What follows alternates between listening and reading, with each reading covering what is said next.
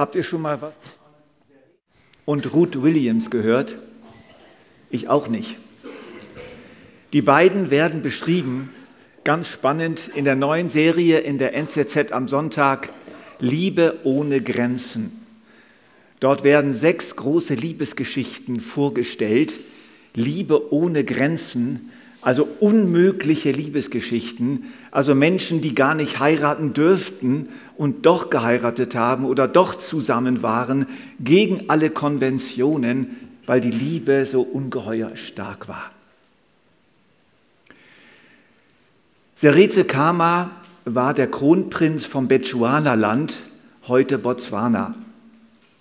Und er hielt sich zu einem Aufenthalt auf als Vorbereitung auf seine künftige Herrschaft als König unter der Kolonialmacht England in London und dort lernte er diese einfache weiße Frau kennen, Ruth Williams, eine Stenotypistin, und sie verliebten sich und sie verliebten sich so sehr, dass nichts sie auseinanderbringen konnte und die Welt stand Kopf. Und sie wurden geschmäht und sie wurden durch alle Zeitungen gezogen. In den 40er Jahren in England ein Schwarzer und eine Weiße unmöglich. Aber sie haben es durchgezogen. Gegen den Widerstand seines Onkels in Bechuana-Land, der den Thron für ihn vorbereitete, weil sein Vater gestorben war, gegen den ganzen Widerstand der Kolonialmacht, gegen den Widerstand der Familien. Und so landete sie dann 9000 Kilometer von London entfernt, landete sie dann in diesem Bechuana-Land und lebte dort. Und das hatte hohe Kosten zur Folge. Er, der Seretse Kama, wurde als Kronprinz sozusagen entthront und wurde aus seinem eigenen Land verbannt. Sie lebten dann einige Jahre in London, dann durfte er wieder zurück, aber ohne irgendeinen Herrschaftsanspruch, war dann Viehzüchter bis zum Jahr 1966 und dann wurde er der erste Präsident des heutigen Botswanas, führte sein Land in die Demokratie, war beliebt mit seiner weißen Frau zusammen beim ganzen Volk. Und Botswana ist heute eines der am besten funktionierenden Länder Afrikas. Eine tolle Liebesgeschichte. Und doch ist er dann 1980 gestorben an Krebs. Und die Geschichte hatte ein Ende, aber es war eine schöne Geschichte. Aber es gibt auch viel tragischere Geschichten, wo die, die Kraft der Liebe umso mehr hervorleuchtet. Zum Beispiel Romy Schneider und Alain Delon, dieser französische Lebemann und Bohemien. Sie verliebte sich in ihn, weil er so unglaublich anders war als sie. Sie war die Brave, sie war die Sissy, sie kam aus gut bürgerlichem Haus, sie kannte keine Unmoral, sie war wirklich so das Mädchen aus bestem Haus und er kam aus einer völlig verwahrlosten Familie, eigentlich eine Art Kleinkrimineller, der sich um irgendwelche Konventionen überhaupt nicht kümmerte aber sie liebte ihn so sehr.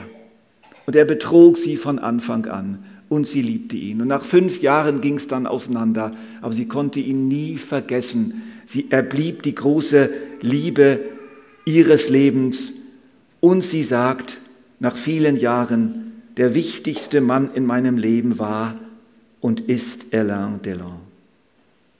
Der wichtigste Mann in meinem Leben war und ist Alain Delon. Und was sagt ihr? wer der wichtigste Mann ist in eurem Leben? Ihr Leben war und blieb geprägt von dieser Liebe. Sie kannte keine andere. Und dann sagte sie, jetzt hört mal zu, was sie hier sagt, ich wollte eine große Liebe zu jemand erleben, den ich anbetete. Ich wollte eine große Liebe zu jemandem erleben, den ich anbetete. Unglücklicherweise war es der falsche. Aber wir spüren hinter dieser Sehnsucht, wer wir als Menschen sind. Hier zeigt sie uns, wer ist der Mensch. Der Mensch ist der, der die ganz große Liebe sucht, der die Person sucht, die er anbeten kann. Und sie traf nur, sie traf jemanden, der sie nur enttäuschte. Wenn die Liebe zwischen Menschen schon so stark sein kann, wie viel mehr die Liebe zwischen Gott und Mensch. Und es gibt sie tatsächlich, diese Liebe. Es gibt diese ganz große Liebesgeschichte, die alle anderen großartigen Lebensgeschichten, Liebesgeschichten, auch diese sechs Geschichten in der NZZ weit in den Schatten stellt. Es sind die drei schönsten Liebesgeschichten der Welt, die drei allerschönsten, aber eigentlich ist es eine einzige Geschichte, die Liebesgeschichte zwischen Gott und seinem Volk, die Liebesgeschichte zwischen Jesus und seiner Braut, der Gemeinde, und die Liebesgeschichte zwischen ihm, zwischen Jesus und jedem einzelnen seiner Jünger. Und da müssen wir doch auch zugeben, das passt doch eigentlich auch nicht zusammen. Manchmal denke ich, ich passe überhaupt nicht zu Jesus. Ich bin so anders, er ist weiß und ich bin schwarz. Aber es ist eine Liebesgeschichte, die trotzdem verhebt. Und das ist das Geniale. Und im heutigen Predigtext in der Geschichte von den Emmaus-Jüngern, da habe ich diese Liebe sozusagen wieder entdeckt. Und wir wollen mal diese schöne, bekannte Geschichte von den Emmaus-Jüngern von diesem Gesichtspunkt aus betrachten. Wir wollen sozusagen die Liebe, die Liebesgeschichte in dieser Geschichte entdecken. Der Hintergrund der Geschichte ist folgender. Es war der dritte Tag nach der Kreuzigung. Jesus war gerade am Morgen aufgestanden, auferstanden, hatte sich einigen wenigen Frauen gezeigt und die haben das dann weitergesagt und einige haben es so halb geglaubt, andere haben es überhaupt nicht geglaubt. Eine große Verwirrung unter den Jüngern. Was ist da passiert? Was soll das denn jetzt? Und zwei von diesen Jüngern haben das auch gehört und waren total verwirrt und gingen in ihr Dorf namens Emmaus, zwei Stunden von Jerusalem entfernt.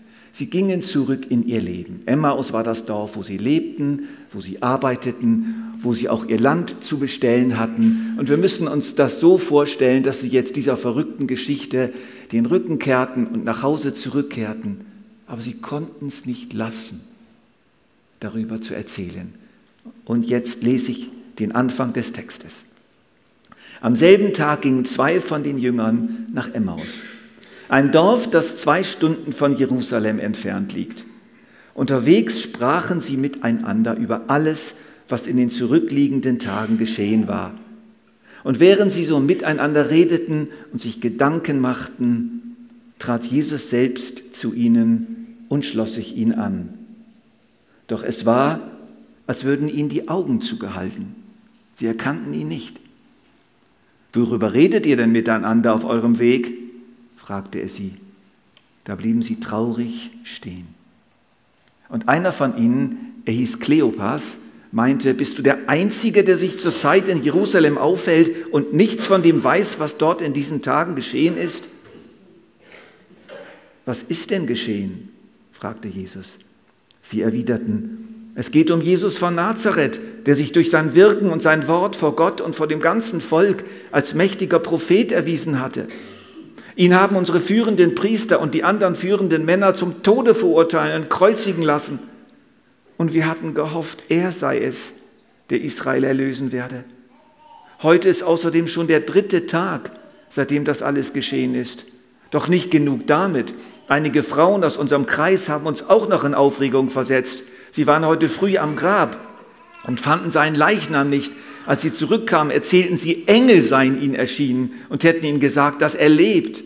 Und darauf gingen einige von uns zum Grab und fanden alles so, wie es die Frauen berichtet hatten. Aber ihn selbst sahen sie nicht.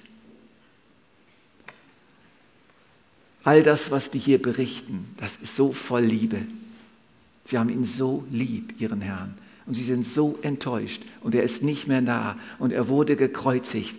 Aber sie reden miteinander über ihn. Sie können es nicht lassen. Ihr Herz ist so voll. Wie kann man das nennen? Ich nenne das mal so. Gefäß, Gespräch und Gemeinschaft als Gefäß der Liebe. Die Liebe zu Jesus wird in diesen dunklen Zeiten erhalten, bleibt am Leben, wenn man über ihn spricht, wenn man miteinander über ihn spricht, wenn man das Gespräch nicht verweigert. Und da sind die beiden für mich ein Vorbild Sie konnten es nicht lassen, über den, den sie verloren hatten, zu reden. Sie blieben im Gespräch. Und ich spüre so ein Stück die Aufforderung an uns, bleibt im Gespräch mit Jesus, bleibt im Gespräch miteinander. Und diese Liebe, die so enttäuscht ist, diese Liebe, die niemanden mehr hat, den sie lieben kann und doch noch da ist, wird erhalten bleiben. Und ich habe mich auch gefragt, wieso ist Jesus auf die Idee gekommen, ausgerechnet sich den beiden anzuschließen? Da gab es noch viele andere Möglichkeiten. Jesus war ja in einer Art Zwischenwelt, ganz merkwürdig. Er war noch nicht aufgefahren zum Vater, er war aber schon auferstanden. Wo war er? Wir wissen es nicht. Aber irgendetwas hat ihn gezogen zu den beiden, die da unterwegs waren. Was war es? Die Liebe. Er hat einfach gespürt, die beiden lieben mich. Und jetzt gehe ich mal hin und schließe mich ihnen an. Wenn wir im Gespräch bleiben, im Gespräch mit Gott, mit den Menschen, wenn Jesus, wenn Gott Gesprächsthema ist, dann kann es durchaus vorkommen, dass da plötzlich einer sich euch anschließt. Der Herr, ihr erkennt ihn nicht, ihr seht ihn nicht, aber hinterher, später merkt ihr, oh, er war's. Gefährlich ist es, wenn wir verstummen. Gefährlich ist es, wenn wir schweigend alleine in unser Emmaus hineingehen und einfach enttäuscht sind und uns von Jesus abwenden. Das war's. Denn es geht uns doch manchmal genauso wie den Emmaus-Jüngern. Wir wissen zwar, dass Jesus auferstanden ist. Wir wissen, dass er uns liebt. Aber im Alltag geht das manchmal so verloren. In den Schwierigkeiten und Krisen und in den Schicksalsschlägen haben wir manchmal genau das gleiche Gefühl wie die Emmaus-Jünger. Jesus ist nicht mehr da. Und wir hören zwar noch Gerüchte, wir hören den einen, der sagt, ich habe gestern Jesus so erlebt, und ein dritter sagt, bleib dran. Und wenn wir dann dran bleiben und nicht aufgeben auf unserem Weg nach Emmaus, plötzlich ist er wieder da und schließt sich uns an. Und während sie so miteinander redeten und sich Gedanken machen, trat Jesus selbst zu ihnen und schloss sich ihnen an. Doch es war, als würden ihnen die Augen zugehalten, sie erkannten ihn nicht. Worüber redet ihr denn miteinander auf eurem Weg? fragte er sie. Da blieben sie traurig stehen und erzählten ihm alles. Und dann sagte er, ihr unverständigen Leute, wie schwer fällt es euch, all das zu glauben, was die Propheten gesagt haben. Musste denn der, der, Messias, musste denn der Messias nicht alles das erleiden, um zu seiner Herrlichkeit zu gelangen? Da ging er mit ihnen die ganze Schrift durch und erklärte ihnen alles, was sich auf ihn bezog, zuerst bei Mose und dann bei sämtlichen Propheten. Das ist so etwas Schönes, was hier passiert. Jesus spürt diese gebrochene, enttäuschte Liebe und er geht hin und nein, zuerst legt er Feuer nach.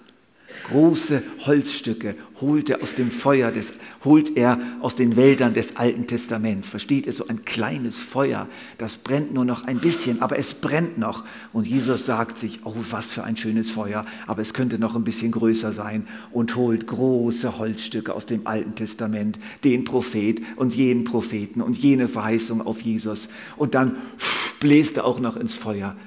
Es brennt. Plötzlich sind sie wieder Jesus ganz nah. Plötzlich fangen sie wieder an zu verstehen. Es stimmt ja doch, ja, da steht es doch geschrieben, da steht es doch geschrieben. Und das macht Jesus bis heute. Gerade in Zeiten der Not, wenn wir an ihm dranbleiben, dann kommt er und schließt sich uns an. Und zuerst merken wir es gar nicht, aber plötzlich fängt die Schrift wieder an zu reden. Plötzlich kommt Trost in unser Herz. Plötzlich merken wir, es ist ja doch wahr. Jesus hat mich ja immer noch lieb und es kommt schon gut. Und das Feuer der Liebe wird wieder entfacht. Und das ist die Liebesgeschichte. Die Liebesgeschichte ist, dass wir treu bleiben, aber nicht nur das, sondern dass Jesus dann auch immer wieder kommt und Holz nachlegt und ins Feuer bläst und es wieder so richtig brennt und wir getröstet werden. Bis zum nächsten Mal. Denn wir sind alle so unverständig. Und es ist so tröstlich, dass Jesus diesen Jüngern sagt, oh, was seid ihr unverständig, was seid ihr doch blöd, begreift ihr denn immer noch nicht? Und ich denke schon, dass Jesus das sehr oft über mich gedacht hat und über viele von uns, Wir sind manchmal so unverständig und glauben immer noch nicht und glauben immer noch nicht und zweifeln immer noch und zweifeln immer noch. Aber Jesus hat Geduld. Und die Liebesgeschichte geht weiter. So erreichten sie das Dorf, zu dem sie unterwegs waren. Jesus tat, als wollte er weitergehen. Mal sehen, was sie jetzt machen. Ich tue jetzt einfach so, als ob ich weitergehe. Ich möchte doch mal sehen, was meine lieben Emma aus Jünger dann machen. Und sie haben es tatsächlich gemacht. Nein, Herr, geh nicht weiter. Du musst unbedingt da bleiben. Unbedingt. Warum haben sie das gesagt? Weil sie schon in ihrem Herzen spürten, wer er ist. Aber sie konnten es noch nicht sagen, sie konnten es noch nicht denken. Aber sie wussten, dieser Mann muss bei uns bleiben. Unbedingt. Das ist Liebe. Dieser Jesus muss bei uns bleiben. Als er dann mit ihnen am Tisch saß, nahm er das Brot. Was für eine Unverschämtheit. Nimmt er einfach das Brot. Ich meine, das ist nun wirklich Sache des Gastgebers. Das war grundlegende Sitte. Der Herr des Hauses nimmt das Brot und bricht es und gibt es den Gästen, aber doch nicht der Gast. Ich habe das mal erlebt, wie mein Schwiegersohn bei uns daheim einfach das Tischgebet sprach, ohne mich zu fragen. Mich hat es echt gestört.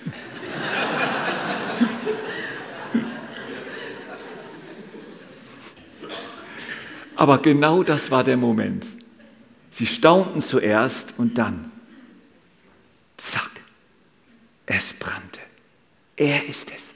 Das ist er. Und da war er schon wieder weg. Es gibt diese Momente. Manchmal sind sie nur Sekunden, wo etwas unser Herz berührt, wo wir irgendwo merken, die Luft, es wird, die, die, die, die Grenze zur unsichtbaren Welt wird ganz dünn. Er ist es. Manchmal geht mir das bei Filmen so, dass ich plötzlich Jesus in einem Film sehe. Und auch das gehört zur Liebe. Er kommt und er geht leider wieder. Sobald sie ihn erkannt haben, war er schon wieder weg. Und auch das gehört zu dieser Liebesgeschichte. Und da kommen wir nicht dran vorbei, dass Gott uns immer wieder den Speck durchs Maul zieht, aber die Mahlzeit kommt dann nicht. Der Appetit wird geweckt. Wir schmecken, wer Jesus ist. Und dann plötzlich ist alles wieder beim Alten. Aber der Tag kommt, ihr Lieben. Der Tag kommt, an dem er bleiben wird. Die Liebesgeschichte hat ein gutes Ende. Es kommt der Tag, wo er uns holt und dann bleibt er immer da und geht niemals weg. Ich freue mich auf diese Zeit.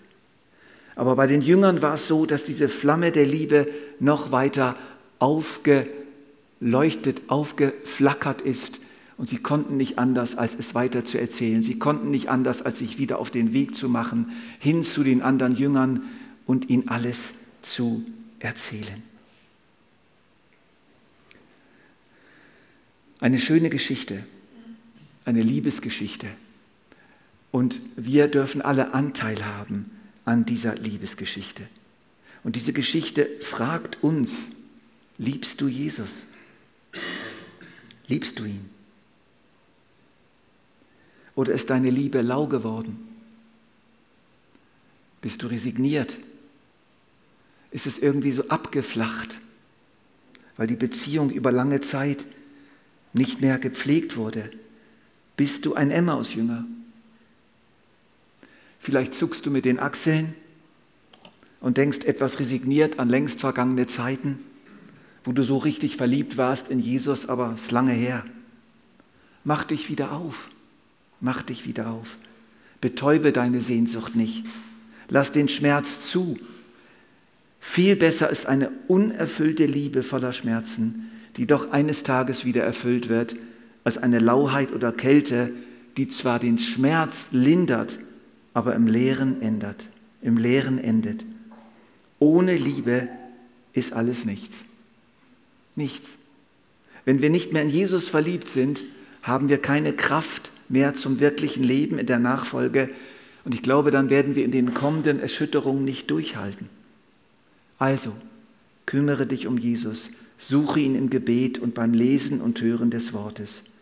Und dann wird er Holz nachlegen und wird ins Feuer blasen Wirf deine Enttäuschung fort, dass er sich so lange nicht bei dir gemeldet hat.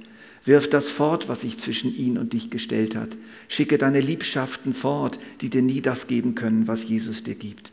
Die Geschichte mit den Emmaus-Jüngern kann sich wieder ereignen. Und ich glaube, sie ereignet sich auch immer wieder in unserer Mitte.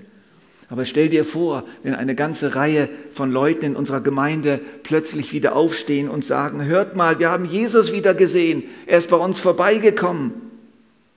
Dann werden wir die Kraft der Liebe spüren und ermutigt und gestärkt werden. In der NZZ am Sonntag wurden menschliche Paare beschrieben, glückliche und unglückliche, wie sie sich nicht haben abbringen lassen von ihrer Liebe, allen Gegenmaßnahmen zum Trotz. Auch im Himmel wird Buch geführt.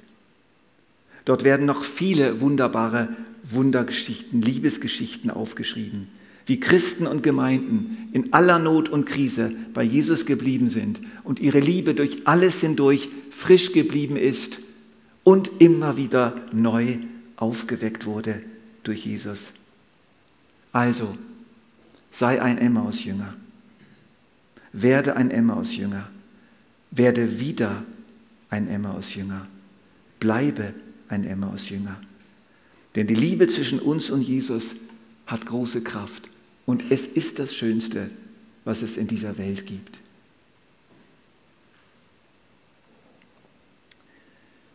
Lasst uns in einer Zeit des freien Gebets auf diese Botschaft antworten. Betet einfach jetzt so, wie es euch auf dem Herzen ist, leise oder auch laut.